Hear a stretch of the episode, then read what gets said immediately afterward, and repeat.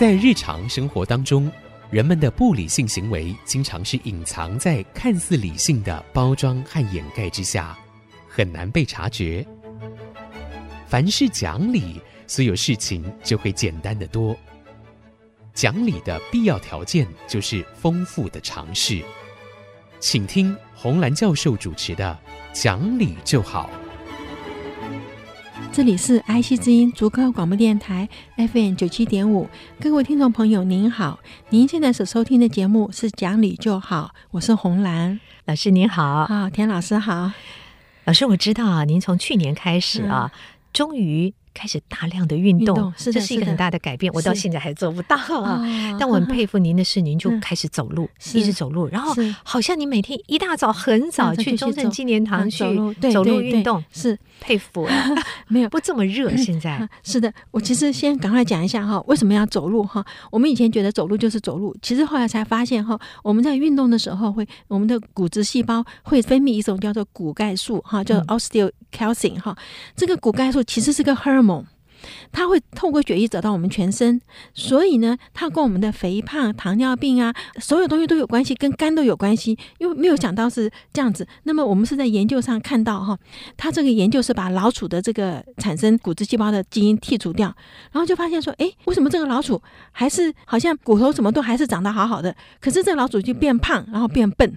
哦，然后这样子才发现说，原来骨质细胞里面那个骨钙素，骨钙素是个非常重要的东西。其实我们有骨钙素，只要走路就可以，而且最好的方式就是站起来，脚踮起来，然后用力放下来。嗯，就是我们做做那个八段锦的最后那个，就增加你的骨钙素，因为它可以防止阿兹海默症。所以我现在就一定去走，因为我怕阿兹海默症呐、啊。我觉得您刚刚说的那个变胖变笨也很 重要。好，简单运动。对，变胖跟糖尿病的关系是因为他们给。那个骨质疏松的老人吃这个药嘛，哈、嗯，哎，吃了以后就发现他糖尿病的现象减轻了，这样子才发现说，原来这个骨钙素跟糖尿病也有关系。那我有糖尿病嘛，所以我就一定去走了，哦、就比吃药好太多了。对对，对，那我去走的时候，其实就发现一件事啊，这么热的天，我们台北市还有其实很多的城市在减速。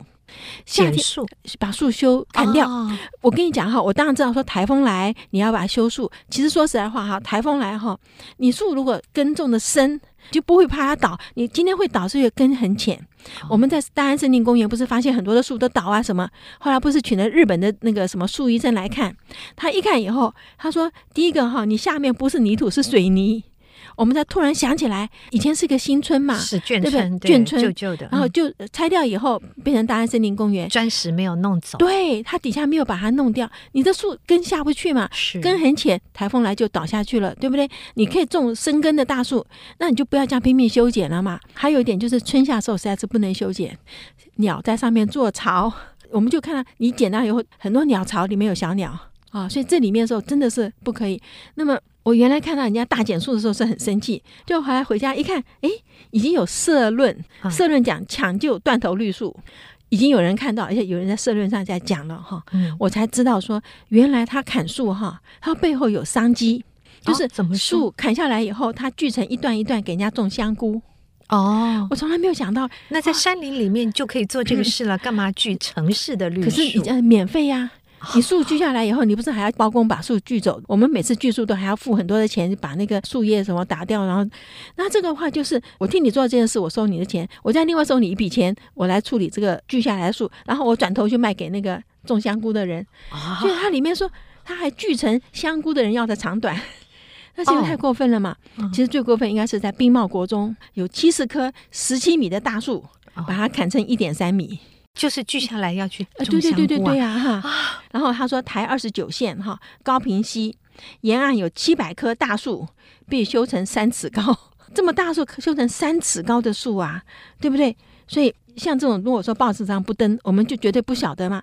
登了以后才知道说，哎，全台湾都有这种类似的案例啊，假借修树的名义，然后把行道树、公园的绿树砍头，景观上来讲很难看。对我们来讲没有遮阴，天气这么热，对不对？今年三十九度的天气，嗯、所以吴大猷基金会里面有每一年选好书嘛。嗯，今年选出来的一本好书就是世界上第一位树医生 John David，好叫约翰戴维。John David 是世界上第一个树医生哈。所以这本书后来选作好书是给青少年看，因为你说树医生没有什么了不起，可是这个人的他为什么会成名？他其实是个农家子弟，没有念过什么书，可是他有一个很好的态度，就是碰到事情不是只有说人家叫他怎么做他就去做，他最好的地方。就是他去问我为什么要这样子做，你知道很多人会讨厌你啊，叫你做就做，你干嘛问？可对他来讲，我要知道为什么，然后他自己会判断我这样做对不对。他是生在英国，然后在农场里面种马铃薯，那么种马铃薯就种了，对不对？可是 他的父亲就跟他讲，最重要的不是只有种植的技术，主要是认真的态度。他说，一个人做事负责，成果就会跟上。我觉得他今天会成功，就是做事负责嘛。对不对？因为在英国早期的时候，百分之九十人是没有机会受到教育，他根本就没有办法受教育。可是因为他可以这样一直问，一直问，不怕辛苦的去学。这里面哈，他父亲是管一个农场，父亲也是工人呐，哈，替主人管农场。那么儿子生下来，当然就是帮着爸爸这样做。那做的时候，他爸爸跟他讲，他说农场要有好的收成，你不是只有关心农作物的栽培，你要关心周围的树木是不是生长得好。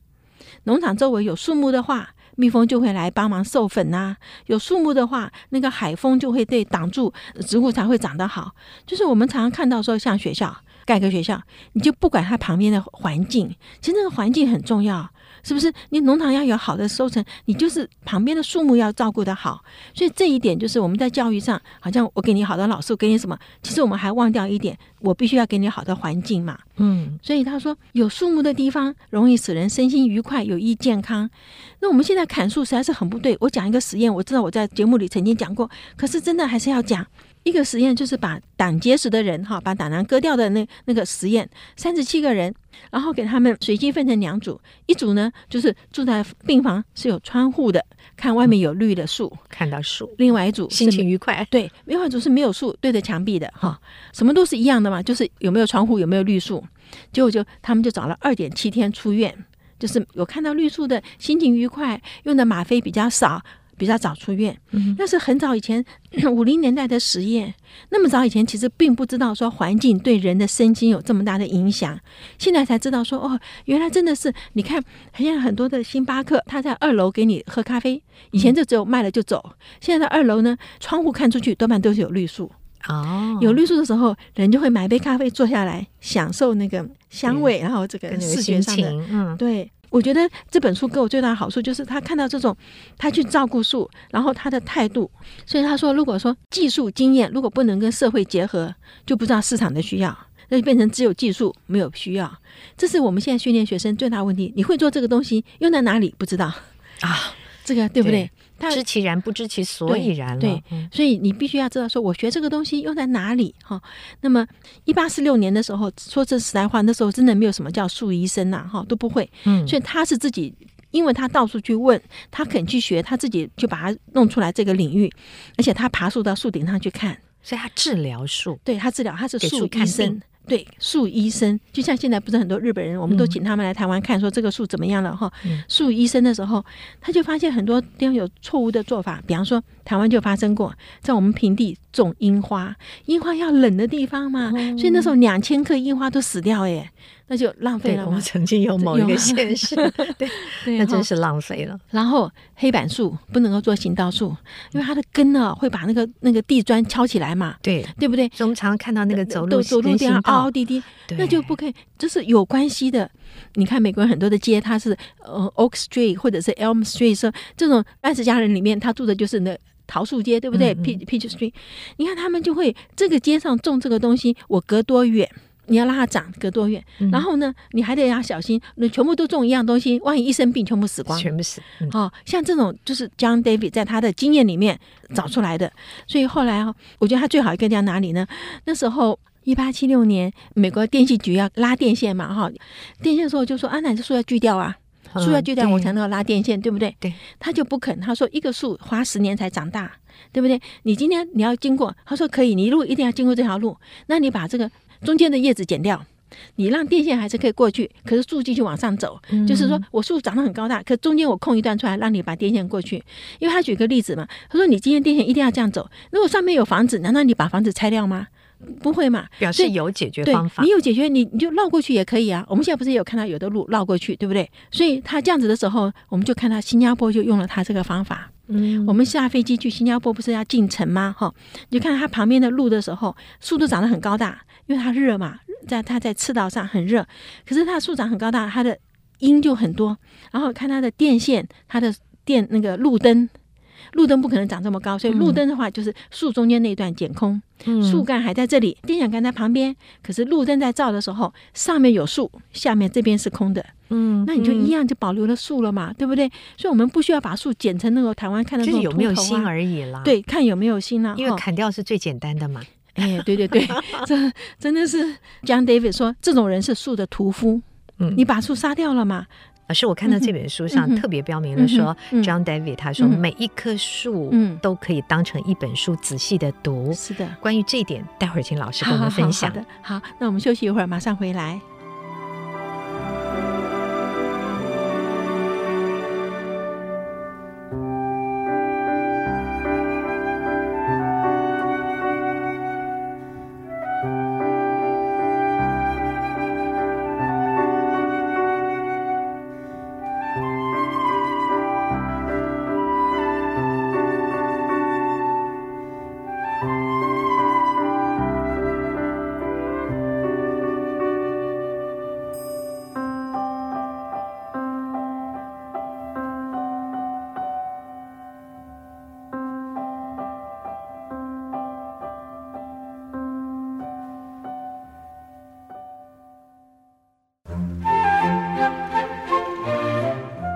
各位再回到讲理就好的节目，我是红兰老师。刚才说啊，今天您介绍的这本书啊，嗯嗯嗯、这个树医生，嗯、世界第一位的树医生，他在这本书里标注了一句话说，他觉得一棵树就是一本书，对啊，是可以仔细的阅读。是，那一棵树到底能够让我们观察跟学习到什么？因为每个树都不一样，每个树的性质不一样，对不对？嗯、所以他每天都到树林里面、森林里面去看，而且他爬到树顶上。因为很多，你从树顶上看这个树生病的地方，他就讲嘛，我爬上去，树枝。一踩就断，这树已经生病了，对不对？好，他有很多的方式，最主要是，比方说在纽约，他在路上走，哎，突然发现有一个人家那个树呢，树枝是垂到地上的，哈，嗯，那树枝垂在地上，他很奇怪，就敲门进去问人家说，为什么你会让这个树枝长在地上？这个人就告诉他，他说树枝下垂到接触地面的时候啊，他说这树木生长的最快的阶段，为什么呢？这树跟别的树不一样，就是每棵树都不一样了哦。嗯，他说这个时候呢，它会抑制地面的杂草和其他的竞争者，因为树枝垂在地上以后，光线就进不来了。所以底这里面的这个东西就就没有办法长了嘛，树枝的杂草和竞争者就没有办法啦，减少了这个让树木生病的病菌。那么这个时候，它把如果它的这个树枝都垂下来，把它自己的根围成一圈，那么在一圈里面的营养是它这棵树享受的，对不对？哈，所以树枝垂下来碰到地面的时候，会在树干的周围形成一个封闭的环境。天气干旱的时候呢，会有露水凝结在里面。那就有水了。有风的时候呢，下垂的树枝里面的温度跟外面有点差别，它是一点点的微风进去，就提供了树木根部最好的保护环境。你看他不讲，我们就绝对没有想到啊，是是不是？所以他说每棵树不一样，当每棵树依它自然的环境去长的时候，它知道怎么保护它自己。可是你人去修剪它，那么你不知道怎么去修剪，你不知道它的性质，那你越修越糟糕了嘛？对，是不是？所以他说，其实一棵树关键在树根要强壮。好，那么要强壮的树根就是改善土壤啦，可以连带到我们的生活，生活于学习很多的东西。所以我在看这本书的时候，一边看一边在在想说，这不只是种树，我们教育也就是这个样子了嘛。他去一个小学教书，他做校工。因为他自己本身没有念书，他只能做校工，对不对？他有这个医术的这个功能的时候，其实很多人叫他去，其实他没有，他还是留在小学里面做。为什么呢？他要学会有机会读书。我看到这一点的时候说，哎呀，有人已经成名了，为了有机会读书，留在 Dayton 的一个小学校里面去做校工。嗯，可是很多人有机会读书，他不去读啊。对不对？你就你看到很多自己握在手上的东西不太在意，不太在意。所以这一点就看到说，他后来最主要，我觉得他很感动的地方是怎样？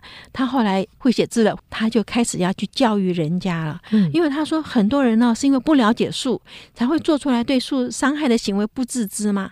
那你今天要让他们，因为一个人处理不了这么多树，你看美国几千万万的树，对不对？他必须是要教这些人，所以每一次人家叫他去医某些树的时候，他提出来的条件都是开班。啊，要跟着学。对，你要多少个人来？比方说，你找三十个人来，好，我一边依你这些数，我一边给你教你。我走掉以后，这些人可以继续学下去，同时这些人还可以继续教别人，这是一定要的，不然一个人做不了天下所有的事情。嗯嗯，这个态度是对的。所以他那时候成立办一个月刊嘛，哈，这月刊的时候，他跟人家讲，你不要订阅，为什么呢？我没有时间去登记你家的地址。这是你看，这是很对嘛？我这我的目的是教育，所以你不要来给我订阅，你给我钱，我没有办法寄给你，我没有时间去登记你的地址，你也不要付费，我没有时间写收据。你看这些是多好啊，是不是？这里面就是一个真正在做教育的人。我今天办这个杂志，我不是为了赚钱，我是要教育你。所以你不要来给我订阅，我没有时间写你的地址，你不要给我钱，没有时间去给你写收据。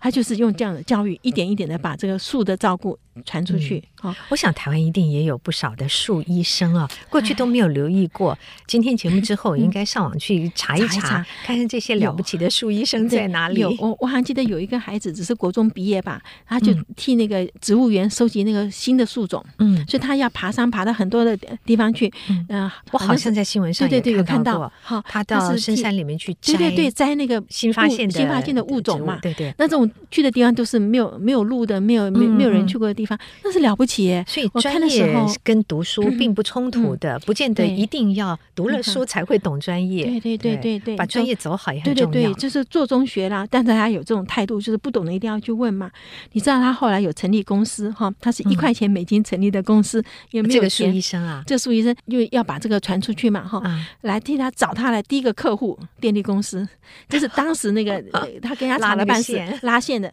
因为电力公司觉得他今天讲的那个方法很对，特别请他修剪。Kent，然后就是哦，还有 Kent 那个地区电话电线公司的树，使它不会影响电线的挂设啊，又能够维持美好的树形嘛，嗯，对不对？然后后来好像纽约的中央公园也是请他去做的哈。那么我就觉得说，一个人有一个知识哈，是他自己这样子辛苦存出来，他不会很自私说这是我自己学来的，我不教你，而是大量的广泛的去教。他觉得一个国家的美丽跟他拥有多好的森林成正比。这是很对，我们一个城市好不好看，就是看你的城市有没有树嘛，对不对？他今天看到很多人砍树，最大的损失是国家美好的资源哈，因为那个时候美国是欧洲最大的木材输出国嘛。美国早期不是因为人很少的时候，不是看西部开拓史，就大家就那边砍树嘛哈，他就一直不肯，人只会使用树木，不会照顾树木。他说这是不合理的。我们就讲嘛，夏天去砍树，鸟巢就被你砍掉了，对不对？夏天其实树木生长最好的时候。你不想砍，你是冬天才去砍呢、修剪树木吗？每个东西都有它一定的时间。我每次看到树这样被砍掉，都觉得非常的生气。他们也许有其他的用意吧。那我想这本书啊，其实看起来非常精彩。老师要不要选择其中的一段读给我们的听众听？我们也推荐给家长朋友们去找寻这本书啊，世界第一位医生 John David 他写的这本书。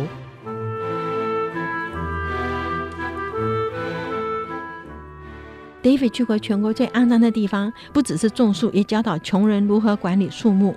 他写道：“哈，树木要在强风中站立，要靠树根扎得深。如果根真在地表浅处，再多也无法抵抗风力。更要扎得深才站得稳。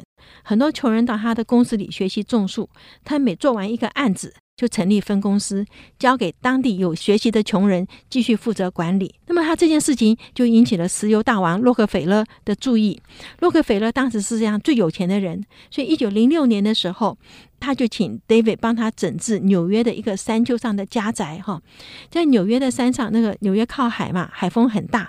他请人家种了很多日本的竹子啊、法国的橘子树啊、中东的椰子树啊，都没办法活。哈。就 David 到了现场以后，他先不讲树木如何，他是问 Rockefeller，大富翁的房子和庭院是要奢华呢，还是要单纯？Rockefeller 想了一下，说：“单纯，但是什么是单纯呢？”David 就讲：“单纯就是建筑、庭院和周遭的大自然有最多的连结，而不是种一些与环境不相容的植物。”所以洛克菲勒就再问：“如何让人家知道世界的首富是个单纯的人呢？”你看到，因为他有钱，就要让人家看到他有钱，所以就种一些别人看不到的这些树嘛。哈、嗯，他说：“怎么样让人家知道世界的首富是个单纯的人呢？”David 就讲：“种一棵大树，挂上灯。”放在城市中央，终夜不息，对不对？让人家前来免费观赏。他说：“富有不为己，使树木成为城市之光。”各位知道这就是什么？现在纽约不是有一个圣诞树吗？每一年就就是他那时候种的嘛，对不对？所以他说：“种一棵大树，挂上灯，放在城市的中央，然后终夜不息，让人家来的时候就免费观赏。有钱不要为自己，要使树木成为城市之光。”注意到这些小事情，为城市里面留下一片美丽。是是，真的是。你看，我去了纽约这么多次，我到今天才知道，纽约那棵大树是洛克菲勒按照 John David 的建议挂灯，成为城市喜悦的象征。这就是老师今天给我们讲了一件很美丽的事情哈。那我们今天就到这里结束哈。如果各位有任何的意见，欢迎您上我们的网址留言。我们的网址是 triple w 点 i c 九七五点 com。今天谢谢您的收听，我们下星期再会。本节目由联华电子科技文教基金会赞助播出，用欣赏的眼光鼓舞下一代。联华电子科技文教基金会邀您一同关心台湾教育。开启孩子无穷的潜力。